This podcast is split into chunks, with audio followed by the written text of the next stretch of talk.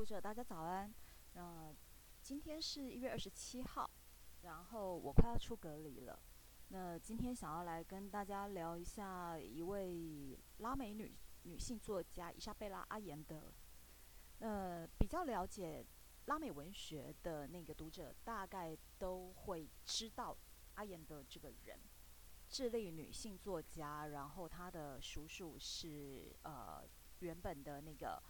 智利的总统。那在一九七零年代的时候，因为智利发生了内战，阿延德的身份，然后呢，在这里在这个内战中，等于是处于一个比较不利的地位，所以他当时就开始流亡这样子。那阿延德的作品其实可能会有很多人就会有一些奇怪的行销语，什么比肩马奎斯啊，什么什么的，但呃，实际上来说就是。我们回到真真正，我们回到就是书店这个行业，或者是说从台湾的出版社的那个整个出版的状况来说，其实，在台湾他的作品引进的不是特别多，也不那么的特别的有系统性。你可以看到就是东一家西一家的这样子。我其实知道阿延德的作品是在二十几年前，我刚刚进成品的时候，那。那个时候，我第一次读他的作品，是因为我同组的前辈 Alan 推荐我读《春扇》。那那一本书，其实我印象中价格蛮贵的，时报出版的，非常的漂亮，那要四五百块钱。可是因为门市的薪水很低，那对于我来说，就是一次你要花四五百块钱要买这么一本书，其实我压力蛮大的。不过，成品是可以让员工把书借回家看，所以我当时就是把这本书借回家看了。我必须说，就是如果我对于呃书写感官体验、情欲这一类的题材开始有所开窍，那我相信这一本书，它对我，它就是其中一本，就是把我打醒的那个书。那这本书实际上来说，呃，阿延德在写作的过程中，他其实是在去疗愈他的丧女之痛。当然，他的他的那个整个整个书写的方式，可能对于我们来说，我们可能很不能理解，就是为什么你的女儿过世了，然后你你在疗愈你的那个伤痛，你竟然是在写。这样的东西，《春山》这本书的内容其实很有趣，它其实是呃各种催情的食物、催情的食谱，然后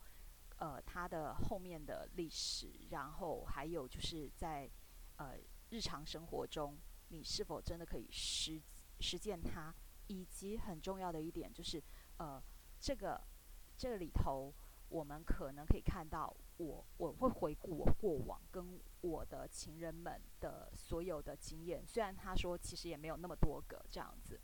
可是实际上，因为我刚刚有提到嘛，就是她是智利女作家。其实，呃，如果说对于呃像是智利也好，然后或者是像那个呃哥伦比亚这些也好，我我们要知道，就是呃那还有秘鲁，对。那那边的那个那边现存仍然有大量的印第安人。实际上，呃，印第安人他们对于死亡的那个态度，跟我们在亚洲对于死亡态度会有那么一点点不一样，这样子。所以实际上来说，我我因为有机会看了一些纪录片，我才能够理解，就是为什么阿延德他。在描写那个，就是他会用这个情欲的方式，在描写他过去的一些呃生命经验也好，或者是他的一些呃故事也好，然后呢，再怎么样去回溯这每一道食谱背后的历史或是什么的。其实我觉得他在这个过程中，我看到了就是呃他们对于这个死亡的那个态度，是跟我们可能会有一点不一样的。然后，这是他给我的，他给我的第一个印象。那这本书对我来说也很重要。不过，因为刚刚我们有提到，就是在台湾出他的作品并不是很系统的。我们可以看到，就是散在各个出版社的那个状况。所以，呃，我其实在再加上就是真的有好多出版社有很多很棒的小说，所以对我而言，就是我也没有就是一直在追着他的作品这样子。那直到就是我到了对岸工作，那对岸的话，其实这几年呃，在拉美文学的这个出版上面，其实是比较有系统性的，不管是新经典也好，人民文学也好，或者是呃译林也好，那整个的出版量，还有就是他们的系统性，其实都是比较完整的。那当时因为在去年年底，在十一月的时候，我就买了一些书，然后假日的时候我就都在。自己的住处看书，因为一方面是因为疫情的关系，再来第二个也开始要准备年底的那个年度，就是年度报告，所以压力很大，那就更不想出门了。然后除了在家里做烘焙之外，我就是看书。那那个时候我入手了三本阿彦德的作品，呃，我亲爱的伊内斯，然后爱情云云，还有呃深海岛屿。应该买的时候是十一、十二月。好，那那个时候就假日嘛，就开始看。前面两本就是我亲爱的伊内斯，还有爱情云云，它的背景都是跟智利有相关。那我亲爱的伊内斯是智利开国史上的传统女呃传奇女性伊内斯的那个故事。然后呢，爱情与阴影它的背景是在七零年代智利内战的时期。这两本书老实说都不错，不过它对于我这样的一个就是每年会定期淘汰书的读者来说，它是读完不浪费时间。但是年底我在清理我的书，把它全部卖掉的时候，这两本就是名单内的，就是把它卖掉的书有收获啦，那就是还不错这样子。那本来呢，我对于深海岛屿也没有那么多的期望。再加上刚刚有提到我要写年度报告了，压力真的好大，所以我那个时候就看到哇五百零四页的这个，我我得想一下那种感觉。好了，那前面两本都看完了嘛？那《深海岛屿》这本要看的时候呢，就是他也运气不是很好，因为开始是上班日，就我我就晚上看这样子，那我也没有抱多大的期望，所以我就每天晚上就是可能。呃，十点多开，就是十点开始，十点十点半之类的开始看这本书。结果后来这本书真的让我非常惊讶，就是我连续几个晚上读到，就是我没有停过，就是几个晚上我就固定把我所有的事情排开，我就专心的读这本小说。那我读完的时候，我不会觉得它比马奎斯的《爱在瘟疫蔓延时》差。那我们要知道，就是《爱在瘟疫蔓延时》是马奎斯的。第一部作品，然后呢，他其实，在描述这整个故事的时候，他当然也有哥伦比亚他的那个他当时面对到的就是呃内战，然后他们之间的社会的阶级问题等等，非常好的一部小说。那《深海岛屿》，我为什么会说它不比《爱在瘟疫蔓延时》差？因为它让我看到了阿言德，他身为一位小说家的野心。我们要知道，就是说从历史去取材，做在一段真实的历史中取材，然后做背景，那去描述一个故事，是很多小说家常常用的手法。可是阿言德他这一次，他就只他他离开了他熟悉的智利。他开始描写什么呢？他现在描写在十八到十九世纪，十八世纪末到十九世纪初的海地、古巴还有美国纽奥良这三个地方，它都是当时的法国的殖民地。好，然后呢，不只是法国人，包含了西班牙，他们也过来这边。那他们来干嘛呢？种甘蔗，白人来这边种甘蔗，然后再把这个蔗糖出口回到呃欧洲，然后呢赚取金钱这样子。那海地跟古巴，可能大家对于这两个地方会比较陌生一点点。古巴的近代史，大概我们多数的人，包含我自己在内，是透过呃切格瓦拉的故事，或者是文文德斯的电影《月是浮生录》知道。然后我们可能就会知道说，OK，那边还有那个呃雪茄这一类的。那海地就更糟糕了，因为海地我们知道它都是灾难、地震、海啸这些。那我们对它的那个呃就是整个历史或者是他现在的社会状况也不是那么了解这样子。那这两个这两个国家，其实我们现在看到都是大量的黑人，但实际上来说，那边原本是有原住民的。可是，在当时我们刚刚提到嘛，十八世纪。十八世纪的时候，就是他面对到这大举的欧洲白人，他进来，这进来的时候，船坚炮利的，那就战争，然后还有白人带来的流行病，就是把当地的原住民几乎是给灭的差不多了。那在这个情况底下，就为了要补充这蔗糖庄园需要的劳动力，所以当时这些白人呢，他就会从人口贩子去买入大量的。黑奴，然后呢，这些黑奴的那个整个生活也过得不是很好，被虐待，然后女性被性侵，这些都是真实的存在，就是在历史上的。所以，呃，在这个情况底下，这整个大背景，它其实就是这一部小说它的那个存在，它它所书写的那个背景，然后整个跨度大概有四十几年这样子。那这个小说的女主，她扎利特，好，也是最关键的叙事者，就是在他就是身为一个黑奴，然后呢，他经历了就是海地的那个海地的呃内战，那也会被称之为革命这样子。他原本从来没有想过，他有这么一天，他可以获得自由。然后呢，他在，因为他九岁就开始当奴隶了嘛，然后是被那个呃这个呃 v a l r a n 庄园给买下来的，然后去他们家当那个夫人的贴身，就是贴身贴身女仆。那帮这个庄园主人买下扎利特的是。庄园主人他婚前的混血情妇 Violet，Violet 其实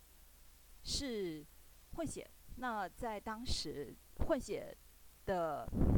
孩子在当时的社会地位是很低的。那 Violet 也不不例外。在那个情况底下，他只能靠就是呃卖春，那去维持他的所有的生活。那因为她很漂亮，所以她。等于是在那个，在那个时间点，她是高，就是非常高级的交际花。呃，不是说今天你有钱，你就一定可以买到它这样子。那他跟那个 valen 的那个往来，其实也好几年了。那后来这个 Violet 嫁给了一个法国人，两个人很相爱这样子。那扎扎利特他到了这个庄园，那他所有。我们能够想象到的，作为一个黑奴，他所经历过的一切，他几乎都经历到了。那包含了他被他的庄园主人性侵，然后生下了两个孩子。那大的那一个，他生下来之后呢，被这个庄园主人把这个男生送给了 Violet 夫妇俩。然后呢？女儿呢是在扎利特的那个哀求之下，好不容易才留在自己的身边。可是后来这个女孩子又被送到修道院去学习，这样子。然后呃，再来就是我们也提到了，就是那个呃海地的内战。那当时的那个内战期间呢，这个扎利特呢也遇到了他的初恋。但也很不幸，就是悲剧悲剧告终。所以你在看这整部小说，其实你可以看到的，就是第一个是在当时黑奴的地位，还有就是这些庄园主，他其实有的时候你很难，你很难说他就一定是个坏人，他不是，就是他的那个东西会让你看到，就是一群非常平凡的人，在那样的一个环境之下，他可能会透透过其他的方式去麻痹自己，然后呢，让自己稍微比较好过一点这样子。所以到了那个呃一七九一年的时候，就是他们开始逃难到古巴，然后呢，在古巴这个 Violet 跟那个呃扎利特有重逢，然后扎利特也在那个时间点，他遇到他后来的先生。那在古巴躲了几年之后呢，又就是这个 v a r e n 他们又全部到了那个美国的纽奥良，结果到了纽奥良没多久，又遇到了那个呃法国人把纽奥良卖给了美国，然后也是一片就是一片的那种就是混乱这样子，所以在那个那个。这整个故事的那个背景，你就可以看到这三个地方的那个这三个地方的黑人他的所有的生活。然后呢，这里头还有一个我觉得是很有趣的，就是女性也好，或者是有色人种也好，实际上来说，即便到了美国，你是取得了你的自由身份，但不代表你不会被歧视，你不代表说。你在婚姻或者是工作上面有选择权，因为像是扎利特他的先生，就是是一个呃很很优雅，举止很优雅，很有教养。那过去是管家嘛的一个一个黑人，然后呢，他有自己的工，他后来他有自己的那个生意了。可是，在在这个情况底下，因为他是个黑人，他得要去找一个那个白人当人头去帮他自己的生意做背书，不然他他的生意做不下去。然后呢，他的那个呃扎利特，他后来他的那个女儿，然后呃回到了扎利特身边的时候，其实，在工作上面或者是婚姻上面也没有选择权可言。所以实际上来说，这个小说它整个。没有大团圆的结局，而且在美国，这个种族歧视的问题它依然是存在的。那在这整个叙事里头，它会让我想起我在台北的时候，因为之前就是呃，我我其实是最近这几年，我我们家才搬到那个新店哦。那我们在我们旧家那附近，其实是有非常大量的外籍新娘，所以我住的那地方附近会有像是那个呃。越南河粉啊，然后还有很多的，就是呃做修指甲、修眉毛的这个店面，那里头都是那个外籍新娘。然后那个时候，因为我有去找固定一位那个呃，我固定去找其中一个越南女孩子帮我去做修眉毛。我后来跟她在聊天的时候，我才知道，我叫她女孩子，但是人家其实是已经是一个呃七八岁女女。女孩的妈妈了，然后这一个这个越南女性非常的优秀，因为她在越南原本念大学，然后是学建筑的，爸爸是校长，妈妈是老师。她为了她的初恋，她的爱，然后呢跟家人撕破脸，就跟着这个男生来到了台湾，但她在台湾过得真的很不好，因为等于是说。呃，他的学历又不能被承认的情况底下，他的先生实际上也没有给他很好的照顾，这个导致于就是说，他其实，在台湾过得非常的不舒服。然后，呃，他本身也很应景，他也不愿意就是呃向生活低头，所以他选择他当然就是去职训局接受了训练，然后呢，开始去做美甲啦、美容这些，然后来换取他的那个。就是来赚赚钱什么的，那实际上来说，像他们这样子是很有机会，就是接触各式各样的人。然后呢，呃，还有就是他女儿在学校的所有的经历。我在看我我在看《深海岛屿》这个小说的时候，我把这个越南女性她跟我讲的所有的故事完全结合在一起。实际上来说，我们不能假装这个问题不存在。所以我非常非常的。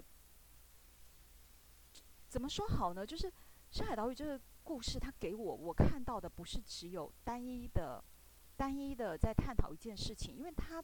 给给我们的共鸣共鸣点，我认为是大的。可是实际上来说，因为就是这这小说小说，因为它是结合了真实历史嘛，然后呢，在美国，在 Goodreads 上面，我有发现一件事，评价不一。然后再来第二个，就是五百零四页后，我大概能够理解，就是为什么台湾的出版社也没有要出这个书，因为说实在话，就是从二零零九年出版到了现在，那如果找不到一个好的切入点，其实是这这小说以目前的整个，